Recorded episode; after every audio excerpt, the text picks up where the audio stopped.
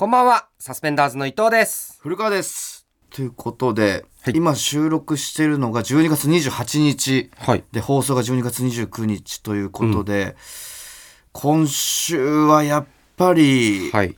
すごかったっすね、あのー今週はやっぱりすごかったっすね。まあ最近パンキッシュガーデンアワいや、ー M1 グランプリだろ。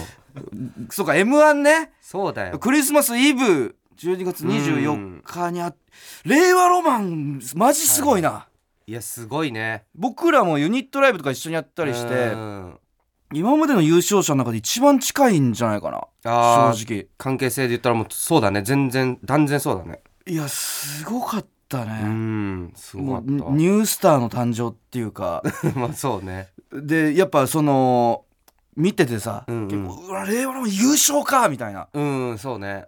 胸高ぶる気持ち僕その気持ちそのままうにん部屋飛び出してウーバーに行きましたなんでウーバーやってんだよ、お前。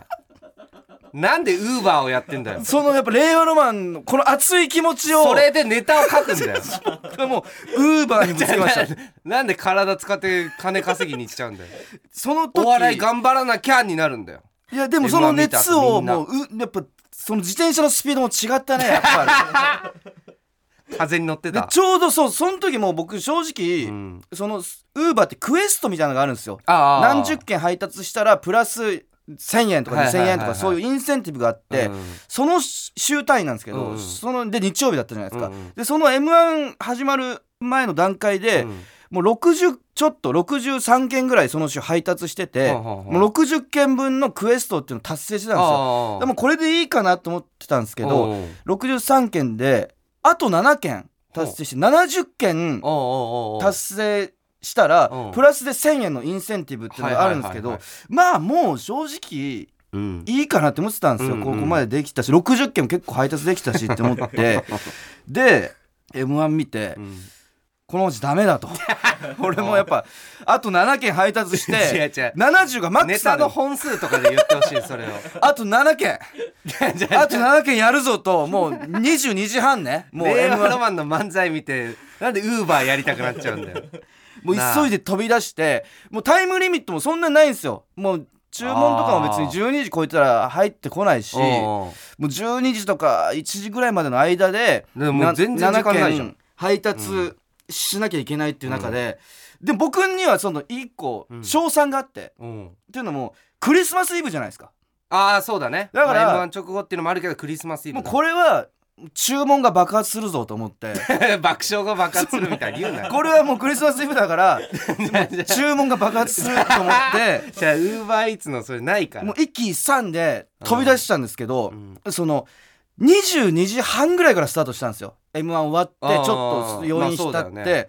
短いよ余裕 短すぎるだろ、でうん。クリスマスイブだからいけるだろうって思ったら、うん。22時半過ぎってうん。ディナー時をうん。過ぎちゃってたんですよ多分。あまあそれはだいたい7そうかもね。時とかぐらいから、うん。そこら辺が多分爆発してたんですよ注文が多分、うん。爆発って言わないから。でも22時半過ぎだと、もうみんなクリスマスのディナーみたいなの多分おそらく済ませちゃって僕が思うようには注文が伸びなかったんですようねん。だから本当なんかなんていうんだその目論見みとかも若干少し外れて、あなんかただ届けるだけではもう勝てない時代なんだなみたいな。ー 面白いだけでは勝てなくなったみたいに言ってもっともっとももっとぶち込まなきゃダメなんだ。って反省し何をやっつつ。てるじゃあ m 1の感想で、はい。お前ウーバーの話してるだけなんだ。よ絶対ちょっとすっごいでちょっと、ま熱量で、待ちの時間とかもあったんですよ。え？もう待機の時間というかその駅のロータリーとかに注文入るまでうん待機する時間もうダメなのかって、うん。もう7件達成できないのかって思う中で、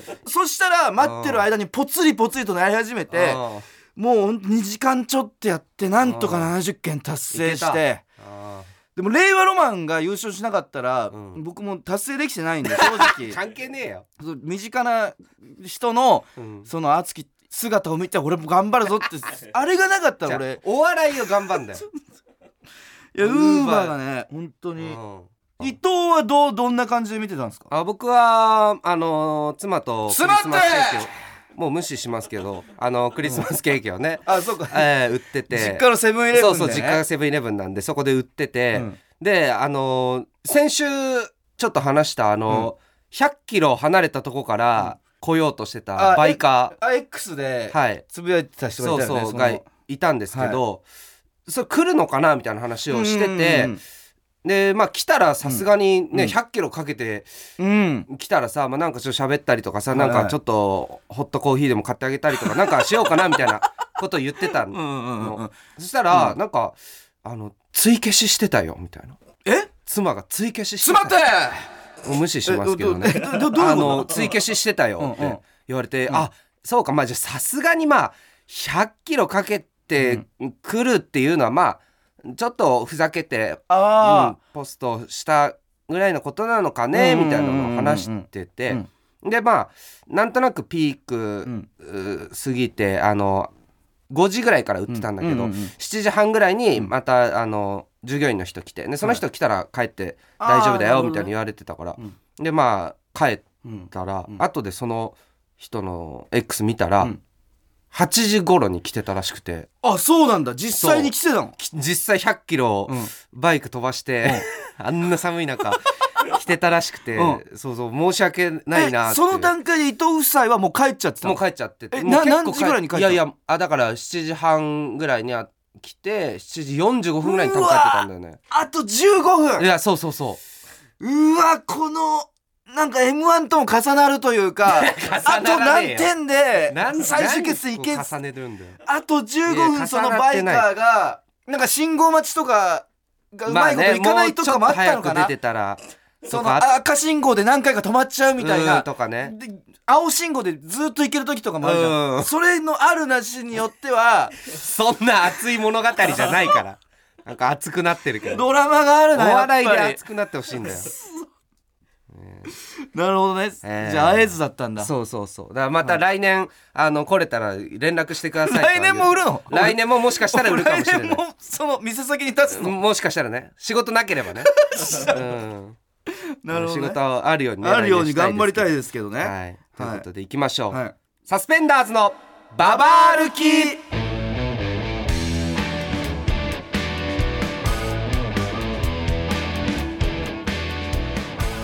はいということで始まりました。マイナビラフターナイトサスペンダーズのババ歩き。改めましてサスペンダーズの伊藤です。古川です。えーま嫌なことがね、うん。あるたびにこのラジオでは僕メタバースに逃げさせていただいてたじゃないですか、もうメタバースラジオというか。うん。ですごい楽しい思い中学校作ったりとか そうだ。ウーバーの古さんということでみんなから親しまれる家族作ったりね。さあ家族も作ったり。うん。で先週もちょっと寂しいクリスマスを過ごすという現実から目を背けるために もう一つの世界のうん古川うん。かっこイケメンをね そうだね。もうそのメタバースの中ではモテモテうん。そのメタバースの世界に飛び込んでうん。その僕古川をデートクリスマスデートに誘いたいっていう女性をはいはい、はい、募集したんですよ、モテモテの世界を作ろうとしてね、はい、で電話つないで話してたんですけど、はい。実はそれがレンチン姉ちゃんっていう僕の はい。お姉ちゃんだったんですよ。お姉ちゃんではないんだけどね。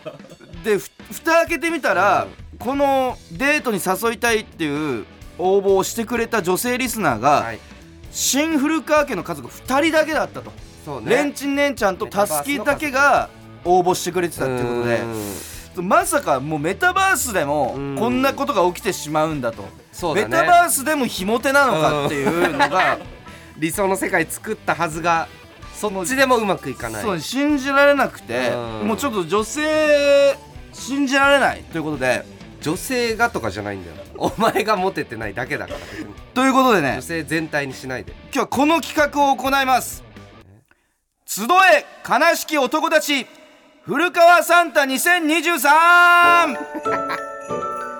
さんまさんがやってるやつだから、現実世界と仮想現実。その両方で幸せになれなかった僕は今自分より不幸なやつの話を聞いて安心したい。もうちょっと今回女人禁制とさせていただいてます。じゃあ別に女性で悲しい嫌なことがあった人の話も聞けばいいじでゃん、あるんですけどちょっとトトラウマになってしまったんで先週の件で やっぱり弱すぎるってマジで。不幸なのぶとい声を聞いて現実世界に引き戻してもらいたいということで。でそれで現実世界戻れば、はい。あのちゃんとネタ作ったり、まあそうそうね、うん。頑張りますんでお笑い活動。ミュニケーション取ったりしていけるの、ね、もうちゃんとしていくんで、うんちなみにプレゼントを持ってきてるんで。あープレゼントね、あーこれ僕が一瞬で被らなくなったうん。チャンピオンの帽子ですね。この夜夜のね。これが僕ちょっと帽子デビューしようかと思ってうん。自分で買ってかぶったらうん。不評に次ぐ不評というか 競艇場にいるおじさんみたいになるっていう感じのチャンピオン帽子を今回一番不幸だった。はいはい。面白いなと感じた人にプレゼントしていきたいと思うんで早速ちょっとメール読んでいきましょうか、はいえーラジオネーム白素しらみさん。不幸というか自らの怠惰と能力のなさが招いた結果なのですが僕は今年の4月芸人になるためお？東京 NSC に29期生として入学しました。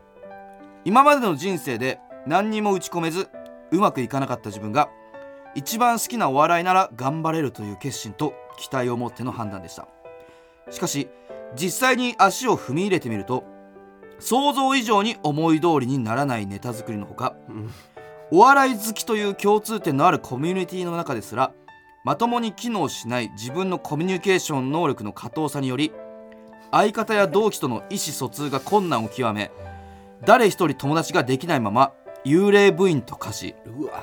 9月頃には授業に出なくなって単位不足で卒業できなくなりましたもう表舞台は諦めて観客でいようと思ったら同期の中からナイスアマチュア賞を取ったりテレビに出る気配のある人の名前が出てきたりしてかなり劣等感を刺激される低たらくこの先自分の同期がお笑いシーンで活躍しだして知っている芸人さんと絡んだりしているのを見たら大好きなお笑いがめちゃくちゃ嫌いになって最悪の気分になる可能性があります。そういったクソ詰まる毎日を送っている自分にークソ詰ま古川さんから何かお言葉をいただけると幸いです。よろしくお願いしますということでここれ相当いいな。正直トップからかなり良くない？そうなんか、あのリアルだよね。リアルだよね。リアリティがあるね。いやなんかこういう、俺は想像したことあんまなかったけど、うん。こういう人がうん。たくさんもしかしたらいるのかなっていう NSC とかの中に。申し訳ないけど、うんそのお笑いという観点に関して、うん。自分よりはるか下の存在というか白素シラミが今。あ古川から見てだから俺ねまあね、が、うん、その俺もこうなってるてもおかしくなかったわけじゃん、まあね。なんかお笑いサイクとか入ってうん伊藤とかんと会ってうん。こうラジオとかやらせてもらってるけど、うん。そうじゃないその未来というか、うんなんかおおわ一番好きなお笑いでもうまくいかないっていうのがまあね。相当いいんじゃないですか。う、んうんうん。なんか令和ロマンみたいな感じ。どこが令和ロマンみたいなそのトップバッターから相当インパクトある感じというか。うん。いやこれもなんかもっイメージはもっとうん。エピソードというか、うん。こんなああの転んでずっこけて泥まみれになっちゃいましたみたいななんかそういう感じかと思った。らなんか現状みたいな。リアルだね。非常にリアルで 状態を送ってくるんだね。この生地足踏み入れちゃったから知ってる人たちがテレビ出るっていううん。その、まあ、最悪の気分になる未来。現実のみならず未来もうん。不幸になる可能性っていうのを なんてこと言ってんだよ。こっから先、うん。だってその知り合ったその同期たちがうんバンバン活躍しだしたらさらにまあ吉本なんて絶対ね絶対売れるそうな人出るからね100%。だから次元爆弾式の不幸も未来にあるっていうのがうん。相当それまでに嫉妬しないような人間になるっていう方法しかないもんね。そうね。なんかおお言葉いただけると幸いですって書いてあるけど。うん。ちょっとお言葉あげてもらっていい、とうん。ラジオ聞いてくれ今後も。もっとなんか刺さること言ってやれよ。他にも他にも不幸な不幸な人間から来てるからそれ聞いて安心して。ああそのアクセシラミは自分だけじゃない大したことないそういうあ傷の舐め合いでもあるからこれは。でも他のもどんどん紹介していくからさそれ聞いて安心しようよ、うん。下を見て安心するって悪いことじゃないから。悪いことだろ。えーつどんどんいきましょう。エントリーナンバー2番ずっと春休みでいいのにさん。僕はこれまで22年間生きてきて彼女ができたことがなくうもちろん古川さんのようにワンナイトでのエッチなんてことも一つもしたことがありません。しかし今年弟が大学に入学してほどなくした6月頃に彼女ができていました。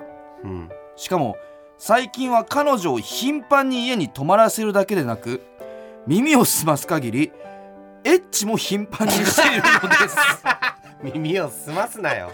僕はたまにそれを聞いて自らのチンコを奮い立たせ一人虚しく自由を行いおー。射精とともに自らの孤独を感じています。あー。なるほど。これもパンチあるな。うーん。正直その彼女できたことなくてそのそういう初体験もないとかっていううん。シンプルな童貞？うん。シンプル童貞に関してはもう別に全然まあ全然何にもそんな人いるでしょぐらいの感じなんだけど、この弟がうん。あることでその重厚感が増すね。この不幸に。厚みが出る。厚みが出て奥行きが出るね。不幸に。でしかも弟が家に泊まらせるってさ、うん。実家ってこと？いやそうかもね。かまあ二人暮らし。東京で二人で兄弟で住んでるわとかありえるあるのかな。実家で実家かもね。エッチって弟もやばくね相当。まあそうある？こんなこと。といやわかんない。大学1年生地元で実家暮らし。まああんじゃない？別に。え親とかいる状況でってこと？わかんないけど。うわすごいな。うん。でもこのその音を聞きながらうん。一人で G をしてるってもかなり高ポイントこれは正直 低ポイントだよ。弟と弟の彼女でしこってるっていうのはもう本当なんていうかうん。近代文学というか 谷崎潤一郎的なその非常に文学性も高いよこれ。この純文学感もあるのよ全然そんななんかいやなんかさ、その事件が面白いとかじゃなくて、なんか人間性が嫌なんだよ、こいつらの。これね。なんか不幸の不幸な話を聞きたいのに、うん。なんかメンタルが不幸な人間たちが出てきてる。だ大衆小説じゃないんだよね。え？エンタメ小説じゃなくてもう純文学なんだよ。こう 古川サンタっていうのは。分かったけどやってみて分かったけど こあの叙情性というか。の芥川賞とと直木賞かそうそうそうの違いみたいな。やめっちゃいいなずでもちょっと一個ポイントとしては22歳っていううんのがうん若いのよまだ。大学4年生で22で、うん。ってなるとまだ不幸に厚みがちょっともうちょっと欲しい、やっぱ30は超えてほしい。30を超えて、うん。弟と弟の彼女のセックスでしこってほしいっていう部分がある。いやでも事実だからそれはしょうがない、まあそこは変えられないからさ、だから脳不幸十分いいんだけど、うん。若さがちょっとそれで一点下がっちゃうかなみたいな。もっ もっ賞レースすもうちょっと22歳って若さが説得力っていう意味で。まあまあね。いやいいよ非常によ。ってうんこれ最後に発表する全部聞いてからの発表するんで。はいはいはい。ちょっとどんどん読んでいきましょう。いや今2つともどっちもめっちゃいいね、別ベクトルでいい。かなり。じゃあいきます、えーエントリーナンバー3番。三重県松阪市。ラジオネームポンポンペインさん。今年の夏家に帰ってすぐに玄関で靴下を脱いだ後スリッパを履いてリビングに向かおうとしたところスリッパの中に嫌な感触を感じました。中を見てみると小さめのウインナーサイズのゴキブリが潰れていました。素足で踏んだそれの感触は何とも言えないほど気持ち悪く数ヶ月経った今でも鮮明に思い出されます。それ以来私は怖くてスリッパを履けません。寒くて霜焼けができ辛い毎日ですがそれでも怖くて履けません。古川さん泣きそうですという。あーこのタイプね。ウウイン小さめのウインナーサイズっていうのが、うん。あの非常に比喩表現としてうん。かなりリアリティあって、いいね文学性みたいな話は。そのシャルどれだけエッセンとかじゃないってことだよね。シャルエッセンとかアルトバイエルンとかじゃなくて、まあまああのうんポーク別系のまあわかんないけど。あのうん。ちっちゃいあのウインナーサイズっていうのうん。がサイズ感がすごいガッと鮮明に脳内に浮かぶ感じがしていいんだけどまずスリッパ履いてんじゃんっていう。は？あの本当に不幸なやつスリッパ履くかっていう。は 履くだろ別に。俺いつスリッパ履いたかもう思い出せないよその家で。その病院の待合室とか そのスリッパのある施設以外で家でスリッパ履くやつ本当に不幸かっていうそこはある正直。俺思い出せないよ。家もう実家にいる時もう家出てからもう何年も俺家でスリッパなんて履いたことないぜ。気持ち悪い。っていうのはある。だからスリッその富裕層のうん。憂いみたいな ことなのかなそのあースリッパ履いてる時点で。だから俺はスリッパ履くことがないからそのスリッパ履いてる時点でちょっと幸せなんじゃないそっみたいな。かそっか。部分はでスリッパが履けなくなってしまいましたもう別に履かなきゃいいじゃんっていうだけか。そうそうスリッパ履いうんだからなんかそれはそれで若干その権力を得た人間の、うん。だけが感じる悲しみみたいな部分はあー。あるとは思うんだけど。そんな話ではないけどな。だからそこはそうね。なるほどね。いや悪くはなかったよ。こなるのほど。方向性としては。うん。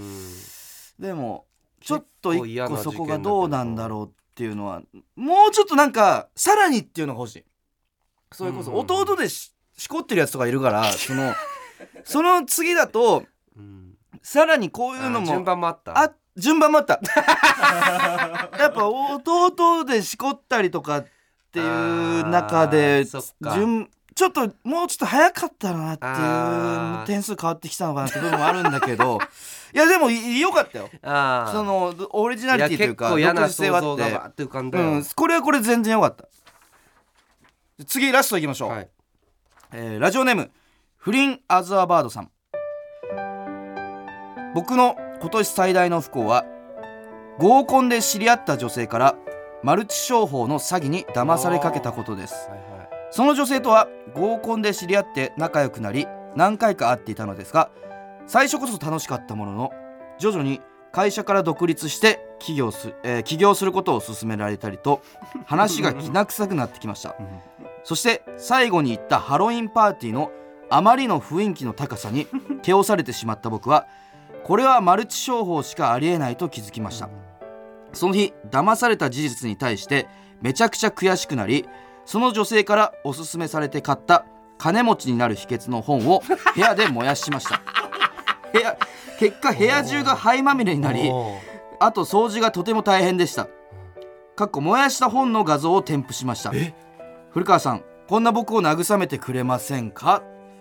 ということであうわうわコンロで燃やしたよね。コンロで金持ち父さん貧乏父さんっていううんこのコンロ周りの汚さを見るだけでなんかダメなやつだってあコンロ周りの？汚いコンロだな。あー鍋とかの鍋とかね。その縁とかが結構汚くてなんか柴田みたいだな。そのえ？ヒカキンさんの本を燃やしたあそんなやつ柴田みたいな感じ。あー。なるほどね。いやなるほどね。うん。いやわかるよ。僕も正直一回ジョイナスでうん会った女性と喫茶店で話した時に、うん。このフリーエンアズバードが燃やしてるうん。金持ち父さん貧乏父さんえ？を勧められたことがあります。あでそこでうん。ああるあるなんだって思った。今あ読んで。なるほどね。ああこのこの本金持ち父さん貧乏父さんってあのあるあれマルチだったんだまあ、って、分かんないけどどねこの本自体がそうかはね。なんかその後連絡が取れなくなったんで なんか多分こいつからは引っ張れないなって思ったのかなっていう、うんうんうん。いやくはないよ。全然いいとは思うよ。こうん。の何がいいって、うん。合コンで知り合ったっていうのがいいと思うのよ俺。はいはいはい。そのマッチングアプリだと全然あるじゃんそういう業者みたいな、まあまあありそうだね。合コンって結構うん。仲間内っていうかさ確かに。友達のそうそうそうそう。友達だかの友ら達ぐらいの人がもうそういう人ってことだもんね。なるべくそういう人が排除されるじゃん多分。業まあ普通者っていうか、はそうだね。内々だから、うんそういう営利目的の人が入りづらい、うん。その状況下にうん。入り込んできたっていうのがかなりいいとは思うんだけど、うんうんうんこの本を燃やすっていうことに関しては、うん。で本を燃やして掃除が大変だったっていうのは、はいはいはい。そのアクティブじゃん不幸として。その自分の行動によって不幸になってるっていうかさその能動的になっちゃって能動的な部分がうん。若干うん受動的な不幸の方がより味わい深いとこがあるんじゃないかなっていう。うなんかこう本燃やしたりするやつってうん。幸せになるうん。エナジーを持ってる気がするのよ、なんかまだ心にうん。やってやるぞみたいな、それを捨てるっていううん。モチベーションも湧かないようなやつそうがそうそう。そのえ弟うん。のちょっとか弟の彼女のセックスでしこったりする。それしかないとかうん。自然と NSC からうん。その離脱していくっていう そのぬるっと将来も、うん。多分こいつは不幸になっていそうそうそうくんだろう。何のエエネルギーも感じさせない人間なんじゃないかなっていう部分もある。なんかフリーアズ・アバードは本を燃やすっていう時点でうん。自分で未来の扉をうん。開く幸せになるエネルギーを持ってるんじゃないかなっていうふうに思うんだよね俺は。うんまだ負けないここで終わらないぞってはいうじゃあこの中からうん。一つ選ぶと。一番不幸なやつ。うーん。どれですか？えーっと一番不幸な人は今年もお知らせの後です。いやじゃあじゃあいいって。上戸彩さんがやるやつズコー今年もの意味が分かんない。ズココ何回かやったから成立してる。今年もお知らせの後です。サスペンダーズのババ歩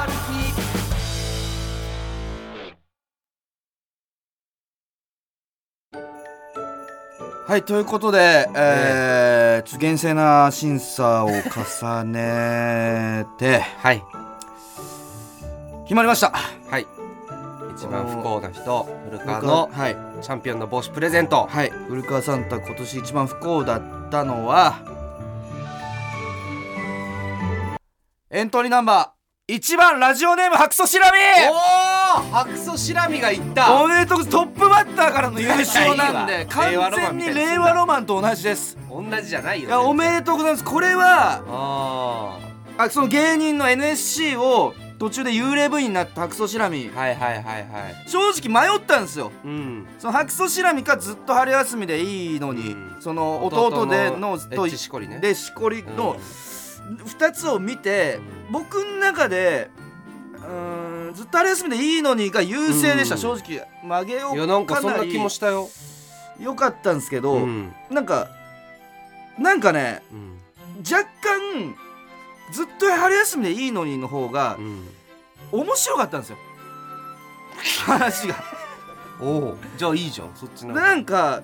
白素しらみはうん。それもないっていうか、お前本さ当にお前さ本当に白素シラミン長文で病んじゃうって。長文でダラダラうん。NNC やめてとかってふざけんなよ今のリ自分のリアルなまだ芸人やる可能性あるからな白素シラミン自分の現状をリアルにうん。ダラダラ綴って でも春休みでいいのにの方がコンパクトで面白かったんですあよ面白かったよ。ラクソシアミンの方がなんかどうにもならないつまらないやつがあってその文章にね そこがめちゃくちゃリアルでの嘘がなかったんだよね。その不幸さもあったんだその不幸さにうん飾りがなくて、はいはい。そこが逆にいいなと思ってで自分も芸人やってるから 最悪のよ。りこうなったらうん。嫌だなっていうのとか、うん。あの未来にも次元爆弾式に 不幸が仕掛けられてるってその重厚さもあってでやっぱやっぱ白素シラミっていうラジオネームの時点でつかみの時点でも相当良かった でこれちょっと年齢いっちゃっていいか分かんないんですけど25歳なんですよ。おー。NSC 通ったにしては上だね。1年、ね、NSC 通い始めの年が25歳ってあ年齢も良かった。ーなるほど。全部が良かった正直俺の中で。確かに。えーだから逆に、はい。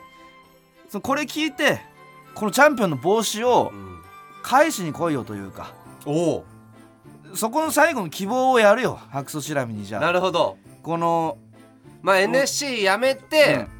違う事務所行って成功してる人もいるからねそうそうだ別にね。からその俺もこれ俺たちもこれから頑張ってさらにうん。飛躍してうん。活躍したその何年後かにうん。